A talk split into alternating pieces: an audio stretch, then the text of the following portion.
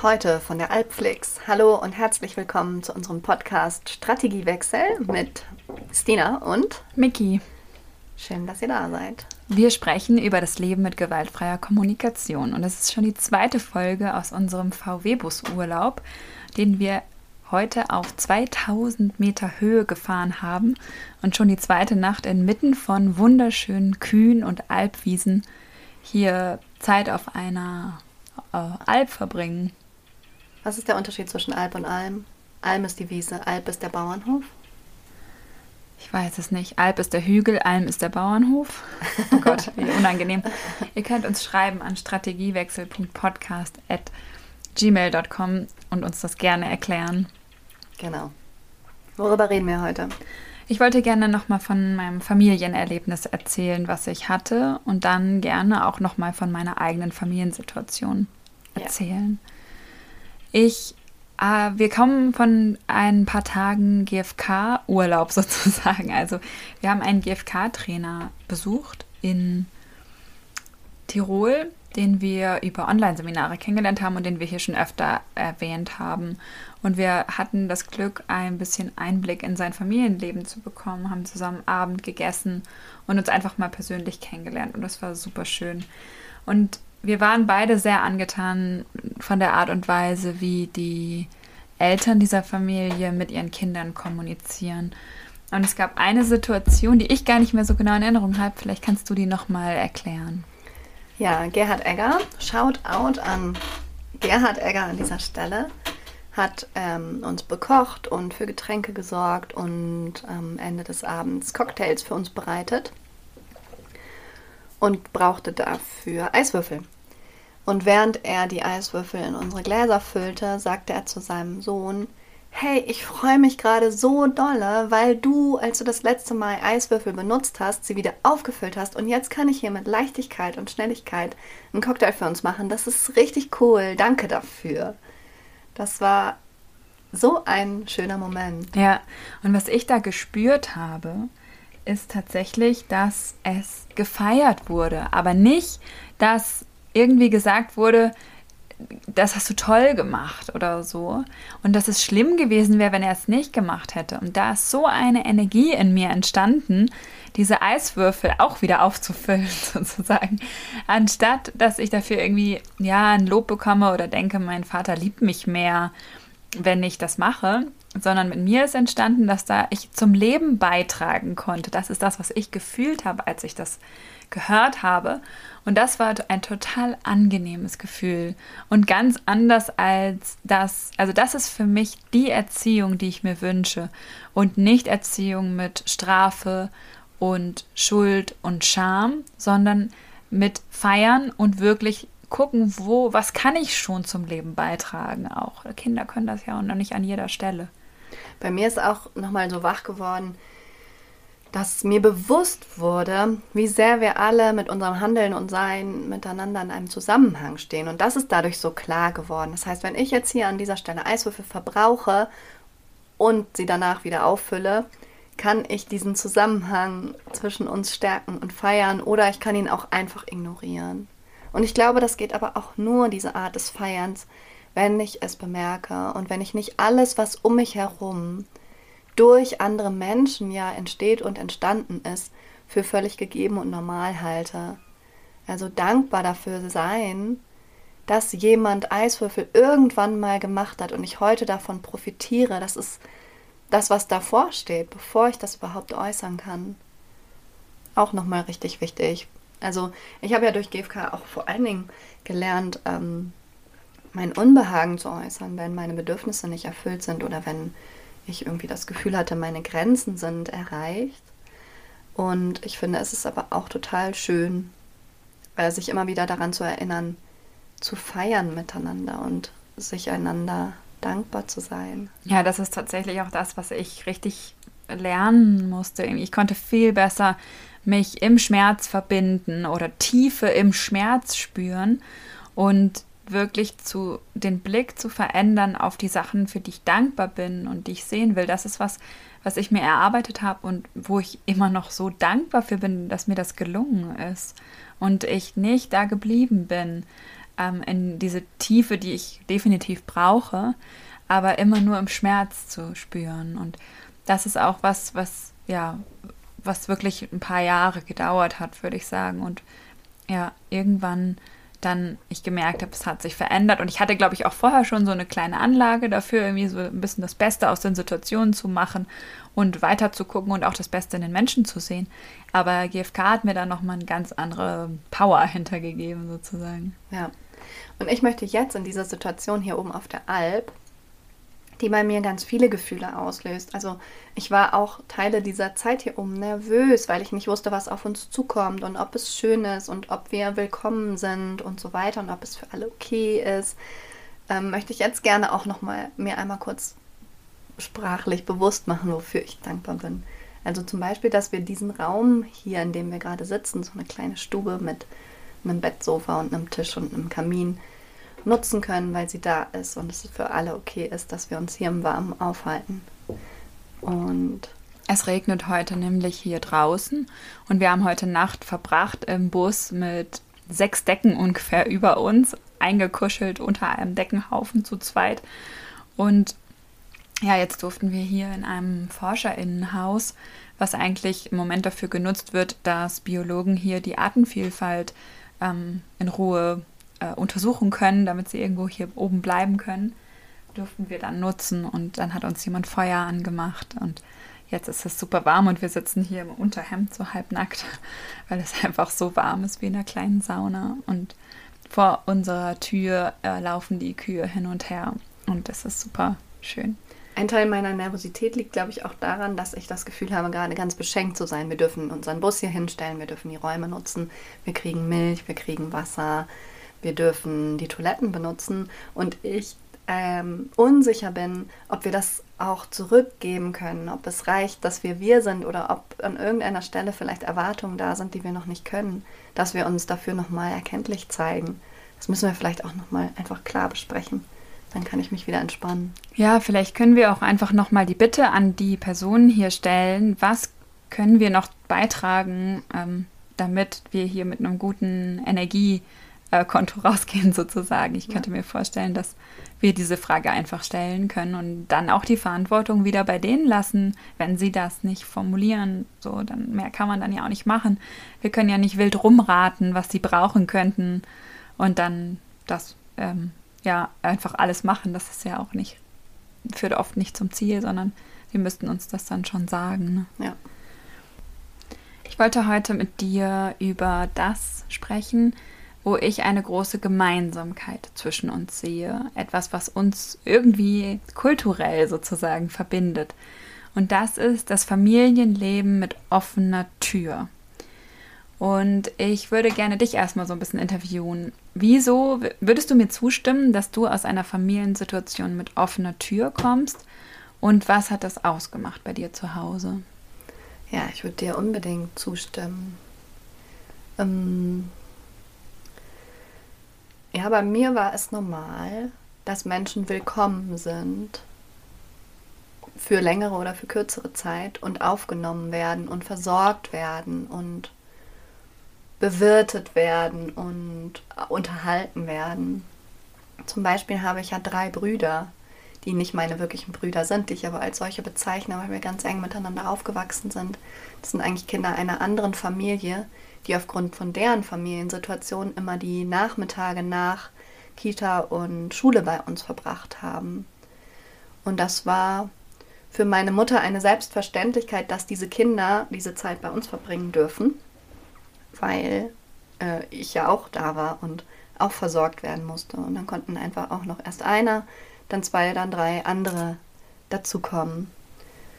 Ähm, und das ist auch das, wofür deine Familie so ein bisschen bekannt ist, überhaupt im Freundeskreis. Oder dass, wenn einem jemand zu Gast kommt, dass dann eben die Suppe verlängert wird, dann wird halt noch eine Tasse Wasser in die Suppe geschüttet oder wie kriegen die alle schon satt sozusagen, ne? Ja, genau. Meine Mutter ist großartig darin, innerhalb von einer halben Stunde ein Buffet zu zaubern. Das ist richtig toll und das ähm, haben schon viele von meinen Freunden und Freundinnen immer genossen, zum Beispiel auch wegen, während der Abiturszeit, als wir gemeinsam gelernt haben, haben wir das ganz oft bei uns getan. Wir konnten die Räume nutzen. Wir konnten die Lebensmittel nutzen, wir haben uns selbst versorgt oder wir wurden versorgt. Das war immer total schön und von Herzen gerne gegeben in der Regel. Also ich glaube, es gab auch bei meiner Mama Situationen, in denen sie vielleicht über ihre Grenzen gegangen ist, mehr gegeben hat, als sie konnte eigentlich in der Zeit oder als sie wollte oder wo Gegenseitigkeit nicht erfüllt war. Aber in der Regel war ihr Bedürfnis nach Gemeinschaft und Beitragen und mh, hm, was ist das denn noch? Also so dieses Miteinander haben und offen sein und Heimat bieten für sie immer so groß, dass ähm, und Privatsphäre und dieses, diese Verbindung nach innen war nicht so wichtig. Und es gab auch mal ein paar Situationen, in denen ich eifersüchtige Gefühle als Kind hatte. Oder wenn, dass ich auch mal auf andere Familien geblickt habe und mir gewünscht hätte, vielleicht mehr im Fokus zu stehen. Aber an sich ist das etwas, was ich zu jeder Zeit schon total genossen habe und wovon ich auch ganz viel ähm, gekriegt habe, sozusagen. Ja, und bei mir zu Hause war eine ähnliche Situation, als mein Bruder, der zwei Jahre älter ist als ich, geboren wurde. Etwa zu der Zeit haben meine Eltern nochmal zwei Pflegekinder aufgenommen, die zu Hause nicht mehr bleiben konnten und auch in dem Kinderheim, in dem sie untergebracht waren, nicht mehr bleiben konnten. Und ich glaube, das war keine leichte Situation für meine Eltern und sie haben auch dadurch sehr viel Schmerz erfahren, den sie auch nicht gut gelöst bekommen haben miteinander auf jeden Fall. Zumindest haben sie sich später dann auch getrennt. Aber für mich als Kind, die das sorglos ähm, erleben durfte, hat es total viel erfüllt an Offenheit und auch an Tiefe, weil ähm, das, was dann leider passiert ist, ist, dass beide an Schizophrenie erkrankt sind und es sogar auch so geändert ist, dass als ich sechs Jahre alt war, eins der beiden Kinder es nach mehreren Versuchen geschafft hat, sich das Leben zu nehmen. Und trotzdem hab, wurde ich da drin total gut getragen oder ich konnte es gut tragen. Auf jeden Fall haben meine Eltern das geschafft, dass wir, ähm, also wenn ich mich mit darüber mit meinem Bruder austausche, ähm, sieht er das genauso, dass wir uns ganz gut in dieser Situation trotzdem verbunden gefühlt haben und es immer sehr genossen haben, dass so viel Leben im Haus war. Später dann wurde dieses Haus auch mit Erasmus-StudentInnen und anderen MieterInnen aus Sri Lanka oder Italien gefüllt. Und das habe ich einfach als was erlebt, was für mich selbstverständlich war. Und auch später haben meine Eltern an pädagogischen Austauschprogrammen von ihrer Arbeit teilgenommen. Und ich hatte den Eindruck, es ist einfach, wir sind unheimlich vernetzt ähm, in der Welt. Und das hat meinen Horizont einfach unglaublich, ähm, glaube ich, bereichert. Ich weiß es nicht. Vielleicht wäre ich auch so, so wie ich jetzt bin. Aber ich habe den Eindruck, dadurch, dass ich von Anfang an nicht nur dieses Vater, Mutter, Kind, Kind, Familienbild mitbekommen habe, dass ich auch jetzt in der Lage bin, meine Familiensituation in der Patchwork-Familie ganz anders zu leben. Aber der erste Schritt war eigentlich, dass ich dann auf dich gestoßen bin und du deine Familie eigentlich für mich geöffnet hast. Und jetzt würde ich gerne dich nochmal fragen, wie war das? Du bist schwanger geworden und du warst noch relativ fremd in Hamburg. Und dann brauchtest du irgendwie eine Strategie, um deine, also mit dieser Situation gut umzugehen. Magst du davon nochmal erzählen?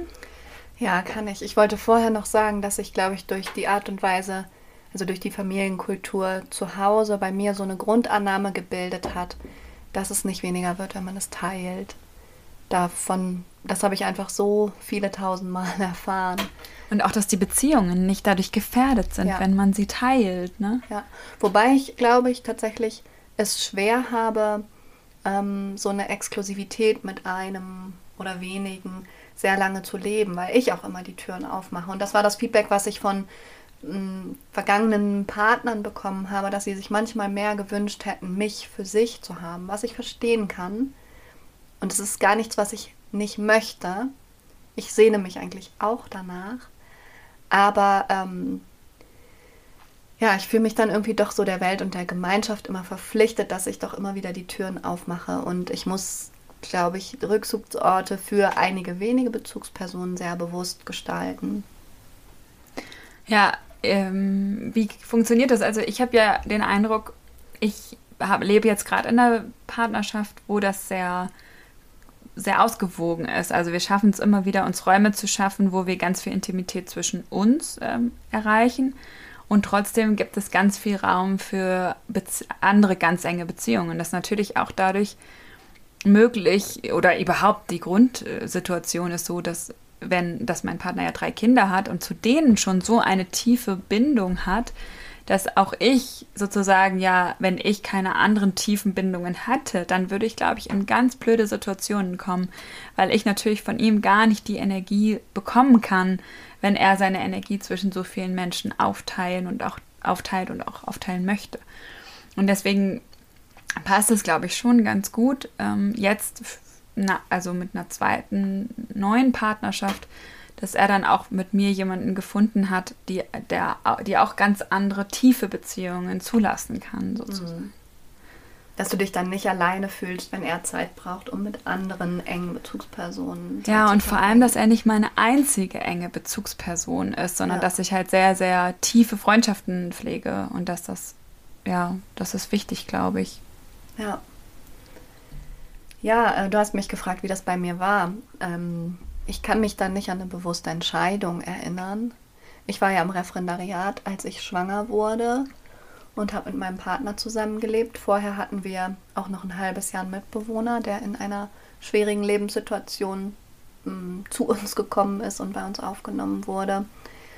Und ich glaube, ich habe mich einfach ähm, sehr danach gesehnt, viel Austausch zu haben, viel Gespräch zu haben. Und es war total schön, dass das mit dir möglich war. Und unsere, unser Austausch hatte ja auch schon immer eine Qualität, nach der ich mich immer wieder total dolle sehne. Und ähm, dann bist du ja auch in unser Haus gezogen mit deinem damaligen Partner. Und wir haben im Prinzip eine WG gelebt. Zumindest wir beide, ne? Also unsere Partner haben das nicht immer so mitgelebt, aber wir, für mich war eure Tür immer offen und meine Tür war für euch auch immer offen, aber bei euch stand die Kaffeemaschine. Und deswegen saßen wir einfach ganz, ganz viele Nachmittage. Also es war eigentlich immer so ein Rhythmus. Ich kam von der Schule und bin erstmal bei dir irgendwie versorgt worden, sozusagen. Da war ja aber deine Tochter schon da und es gab ja ein einschneidendes Erlebnis, was uns dann auch sehr verbunden hat. Ja, genau. Ich hatte mir eigentlich gewünscht, oder wir, mein Partner und ich, dass unsere Tochter im Geburtshaus zur Welt kommen kann. Und das wäre auch gegangen, hätte das Kind nicht andersrum gelegen, also mit den Füßen nach unten. Und aus Versicherungsgründen darf das nicht im Geburtshaus stattfinden. Und als klar war, dass äh, ich im Krankenhaus entbinden werde, habe ich festgestellt, äh, dabei war ich da ja noch gar nicht in GFK, dass ich das Geburtshaus haben wollte, weil es mir bestimmte Bedürfnisse erfüllt hätte.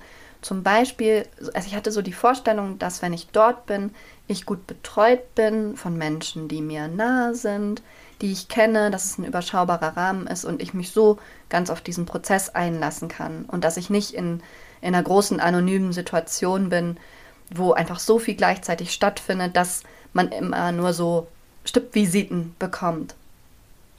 Und ähm, als ich mir das klar gemacht habe, dass ich mir das vor allen Dingen wünsche für die Geburt, dass mir das Sicherheit gibt, äh, haben wir einfach die Situation für uns so gestaltet, dass sie auch im Krankenhaus so stattfinden kann. Und das bedeutete, dass wir dich gefragt haben, ob du die Geburt begleiten würdest. Und die Hebammen aus dem Geburtshaus haben uns dann auf diese Situation vorbereitet. Für mich war es zum Beispiel wichtig, dass einfach immer eine Person bei mir bleiben kann, während die andere zum Beispiel Sachen organisiert, weil nochmal ein Formular unterschrieben werden muss oder so. Und es einfach zwei Menschen gibt, die äh, da sind und in Kommunikation mit mir sind und dafür sorgen, dass ich möglichst viel Ruhe habe. Und dann bist du mitgekommen. Dann haben wir dich angerufen, als die Geburt losging und du bist mit, ich weiß gar nicht mehr, bist du mit uns gefahren? Ja, Warst ich du bin mit zu euch gekommen. Als die Wehen eingesetzt haben, wurde ich angerufen. Ich war gerade auf dem Flohmarkt. Und dann bin ich ganz aufgeregt nach Hause geradelt und habe ungefähr zu allen Leuten, ich glaube, ich habe wirklich zu, äh, ich habe dann noch Essen gekauft und habe dann tatsächlich zu der ähm, Frau, die mir die, das Essen verkauft hat, gesagt, ich werde gleich an einer Geburt teilnehmen. die hat mich ein bisschen verrückt angeguckt. Zu den Leuten an der Ampel, die neben dir stehen. So ich gehe als erstes über die Straße, okay, ich muss gleich zu einer Geburt. Ja. Und ähm, ja, und dann habe ich, hatten wir ja die Regel, dass ihr unbedingt sagt, wenn es, wenn ich gehen soll, dass ich dann sofort gehe. aber dass ich auch einfach bleibe, wenn es gerade passt.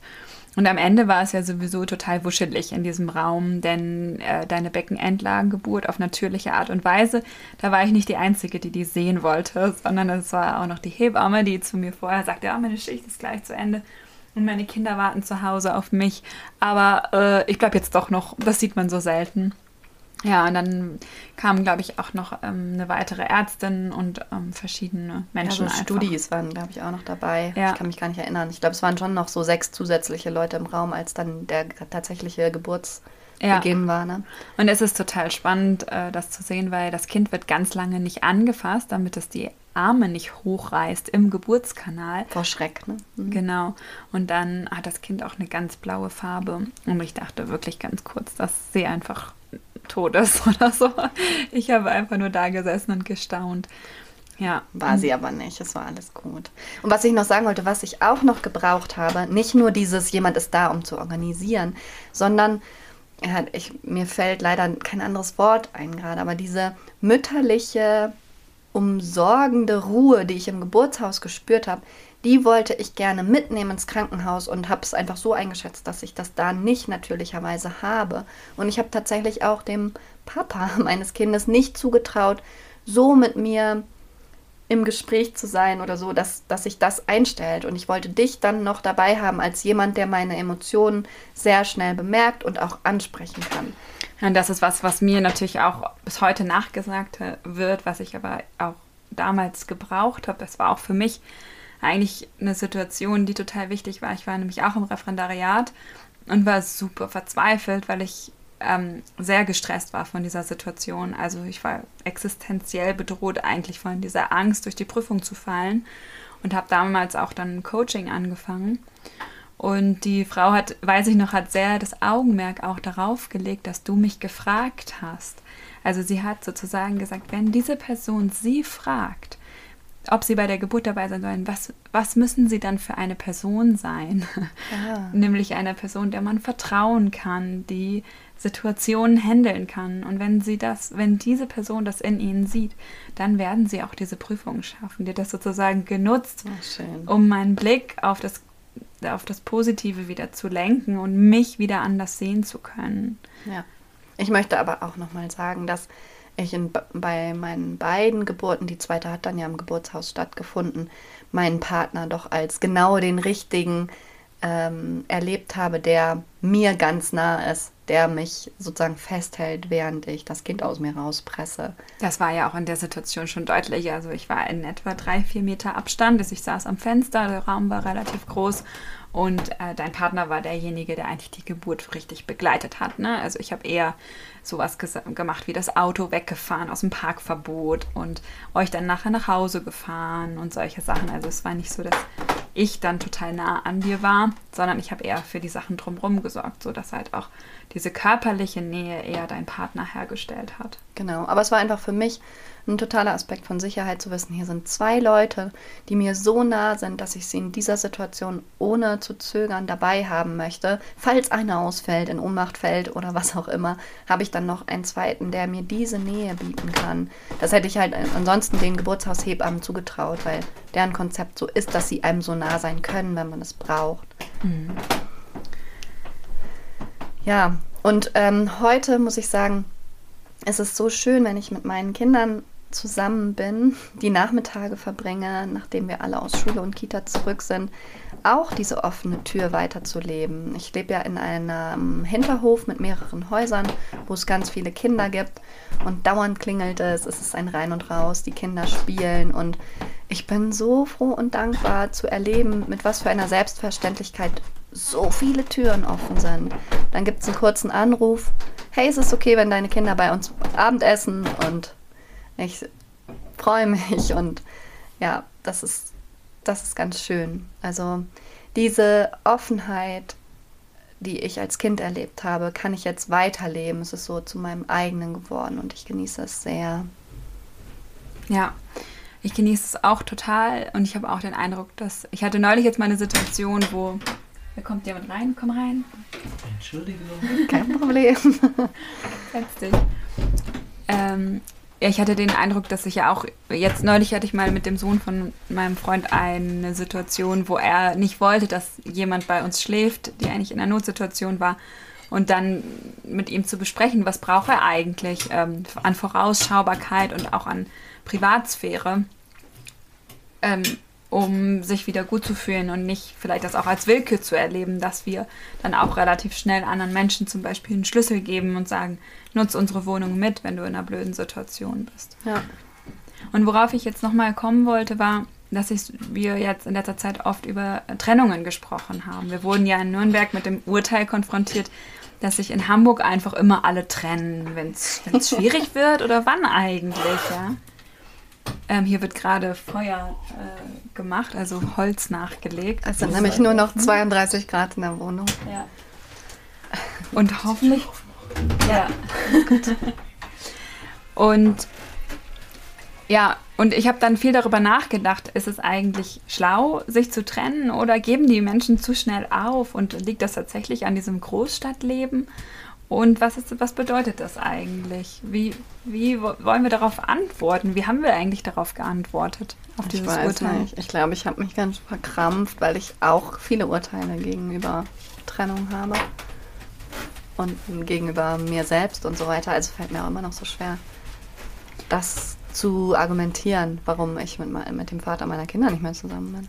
Also Trennungen sind eigentlich irgendwie nicht so ein Zeichen von Stärke, sondern eher ein Zeichen von Schwäche dann im, im groben Urteil, oder? Ja, genau, so dieses Urteil, ihr habt euch nicht genügend angestrengt, angestrengt reißt euch zusammen, das ist normal. Ja. Das hätte man auch anders lösen können die Nachteile sind größer als die Vorteile. All das ist dann total schnell wieder wach in mir. Ja. Und wenn man keine wirtschaftliche Gemeinschaft ist, die wirklich aufeinander angewiesen ist, dann ist es natürlich auch relativ leicht, sich zu trennen. Also die mhm. Trennungen, die wir so erleben, sind oft dann ja auch von Frauen, die einfach ihr eigenes Leben einfach so weiterleben können, weil sie selber Geld verdienen. Und so hat sich das natürlich geändert. Und ich würde sagen, man könnte auch sagen, auch ein Partner ist nur eine Strategie oder es erfüllt ganz viele Strategien, ganz viele Bedürfnisse gleichzeitig, aber letztlich ist es auch nur eine Strategie. Und das macht es dann auch manchmal möglich, sich um, ähm, vielleicht auch im Guten zu trennen. Ich weiß, dass Rosenberg auch ähm, mit drei Frauen sehr lange zusammen war. Ja, das ist äh, ein sehr beruhigender Gedanke. Das hilft mir dann immer wieder, mir selbst zu verzeihen. Ich hatte ja irgendwie während meiner Trennungsphase so das Bild in mir gebildet, dass ich mir, dass ich sozusagen mit dem Schmerz nicht gut zurechtkommen konnte, dass ich meine Bedürfnisse an so vielen Stellen außerhalb meiner Partnerschaft erfüllen musste, weil sie sich in der Partnerschaft nicht mehr erfüllt haben. Und dass ich mich aber dadurch, dass die Partnerschaft noch da war, immer so sehr gesehnt habe, dass es innerhalb der dieser Beziehung stattfinden kann. Also ich habe immer gesagt, ich musste so viel auslagern an Bedürfniserfüllung.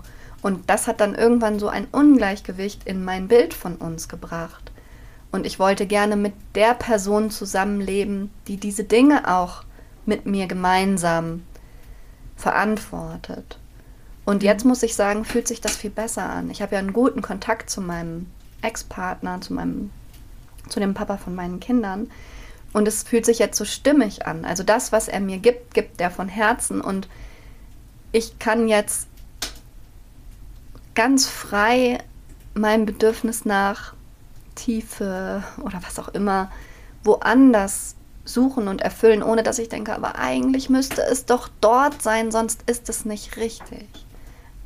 Also ja. bei mir war es irgendwann sozusagen so, dass ein Ungleichgewicht entstanden ist. Ich also ich würde sagen, man führt eine Beziehung und dadurch erfüllen sich ganz viele Sachen und bei mir waren das dann irgendwann immer weniger. Und das, was sich erfüllt hat, war vielleicht wirklich nur noch ein organisatorisches, stabiles, wirtschaftliches Beisammensein. Und das wollte ich nicht meine Hauptbeziehung nennen. Ja, und selbst in diesen Vereinigungen, die ich so als wichtige wirtschaftliche Verbindungen zum Beispiel auch sehe, da wünsche ich mir doch auch, dass dabei Synergie entsteht. Also dass Energie entsteht über das über die Teamarbeit. Also es muss ja gar nicht immer die romantische, leidenschaftliche Beziehung sein, sondern es kann ja auch eine ganz tiefe Verbundenheit und Freundschaft sein, in der ich lebe. Aber da, wo ich erlebe, dass Menschen zum Beispiel anfangen, dass sie immer ganz doll erschöpft sind von dem Kontakt mit dem anderen und alle ihre Energie da reinstecken und eigentlich gar nicht mehr zum Leben beitragen möchten, sondern ganz viel Frust empfinden, ganz viel ja, müde sind. Da kann ich doch eigentlich mal gucken, ob ich das nicht irgendwie anders lösen kann und im Zweifel manchmal dann eben auch mit einer Trennung oder Pause oder irgendwas. Also wenn ich spüren würde, und das sage ich auch oft, dass ich nicht mehr neben dieser Person blühen kann oder also dass meine Energie nicht mehr ausreicht, um selber zu blühen, sondern nur noch die Energie in die Partnerschaft Aufrechterhaltung fließt oder ich sogar mit einem Energiedefizit rausgehe, dann finde ich, ist es doch schon an der Zeit, irgendwie was zu ändern. Also sofern das auch möglich ist. Das würde ich mir schon wünschen, dann das auch als Strategie ähm, in Betracht zu ziehen. Und ich, es ist so ein schwerer Prozess und so schwierig dabei fair zu bleiben. Und ja, meine Gedanken gehen einfach nochmal raus an alle, die das gerade machen oder gerade mit dem Gedanken spielen ähm, oder sich auch in diese Situation begeben, Angst zu haben, nie wieder eine Partnerschaft zum Beispiel zu finden, die dann ja immer ganz groß ist, weil alle Medien um uns herum uns ja auch suggerieren, dass es so wichtig ist, in einer Partnerschaft zu sein. Und äh, das, also ich kann mich immer noch nicht frei machen davon, dass das von mir verlangt wird. Und ja, also natürlich ist es auch was total Schönes, wenn es zustande kommt, aber ich glaube, man kann sein Leben auch total cool alleine leben. Ähm, als dieser, also bei mir war der Prozess, mich mit GFK auseinanderzusetzen und der Trennungsprozess auch relativ gleichzeitig. Also ich glaube, es hat mir auch total geholfen, auf die Situation zu gucken und nicht erstmal eine weiß ich nicht, so eine Art Kampf oder Katastrophe passieren zu lassen, bevor ich mir erlauben konnte, äh, Trennungsgedanken zu haben. Und ich muss sagen, dass ich in der Zeit und jetzt auch ohne Partner eigentlich sind alle meine Bedürfnisse erfüllt. Ich kann für sie sorgen und ich sehne mich aber trotzdem natürlich auch manchmal danach, jemanden zu haben, bei dem das einfach mit großer Leichtigkeit und Dichte und Gleichzeitigkeit und Nähe irgendwie stattfinden kann. Aber ich war nie in einem schrecklichen Mangel sozusagen. Ich habe auch, und dafür musste ich, glaube ich, offen sein und dafür waren mein Ex-Partner und ich beide offen, dass wir unsere Bedürfnisse nicht nur in der Partnerschaft gesucht haben. Damit meine ich noch gar nicht offene Beziehung, aber dass es zum Beispiel für mich möglich war, auch noch tiefe verbindende Freundschaften zu haben. Ähm, was dann einfach nur irgendwann überwogen hab, hat, war die Trauer darüber, dass es in der Partnerschaft einfach nicht mit Leichtigkeit entsteht, sondern nur ab und an mal zufällig sozusagen. Ich habe noch eine Erinnerung, die ich gerne teilen wollte, als ich mich das letzte Mal getrennt habe. Da habe ich es so genossen, wenn Menschen mich nach der Trennung gefragt haben, hey, du hast dich getrennt und wie geht's dir? Und dann erst in die Empathie, meinetwegen auch in die Sympathie gegangen sind oder Schmerz erst dann vermutet haben, wenn ich ihn auch gezeigt habe und nicht von ich es gab viele, die so sozusagen direkt mit Mitleid reagiert haben. Und das fand ich eigentlich schade. Ich hatte großen Schmerz nach meiner letzten Trennung, aber über alles Mögliche und ah, dann direkt so dieses Mitleidige, anstatt einfach, also ich habe die Menschen sehr bewundert, die erstmal gesagt haben, ganz kurz, wie geht's dir jetzt damit? Und dann in, die tiefere, in das tiefere Gespräch über den Schmerz gegangen sind. Weil es kann ja auch sein, dass das gefeiert wird. Aber ich meine, Abschied tut einfach auch oft weh. Trennung tut weh. Gestern haben wir hier am Tisch in der Hütte gesessen und von einer Trennung ganz kurz erzählt. Und einer der Betriebshelfer hat ganz extrem reagiert. Das war wirklich lustig. Er hat irgendwie gleich angefangen zu fluchen und gesagt, oh, diese Trennungen immer, wieso können die Leute nicht zusammenbleiben? Und dann hat er kurz überlegt und gesagt, warum bin ich eigentlich gerade so emotional? Und als ich das, ich musste richtig lachen, während ich seinen Prozess beobachtet habe und mir ist dabei nochmal klar geworden, das löst einfach selbst der Bericht von Leuten, die man nicht kennt, löst in einem selbst so große Angst, glaube ich, vor dem Alleinsein aus oder vor diesem, vor dieser Verantwortung, die man trägt für seine Entscheidungen.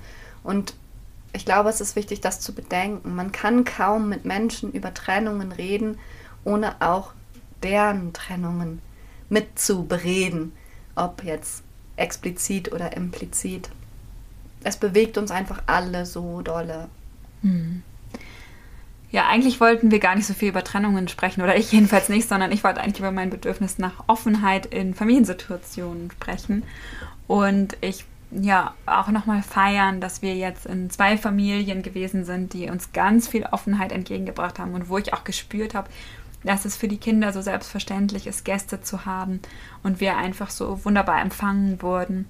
Und auch äh, in meiner eigenen ähm, Patchwork-Familie und in deiner Familie erlebe ich so viel Offenheit und das erfüllt bei mir ganz viel, weil ich denke, dass das wiederum das ist, was sozusagen die Menschheit verbindet, wenn wir uns nicht abschotten und die anderen als außen wahrnehmen, sondern eher so ein ähm, ja, ein, genau da ein fließender Übergang ist und es trotzdem innerhalb dieser Geflechte dann ganz, ganz, ganz tiefe Beziehungen gibt, so wie ich sie auch bei euch Eltern, äh, die in meiner Umgebung sind, zu ihren Kindern wahrnehme.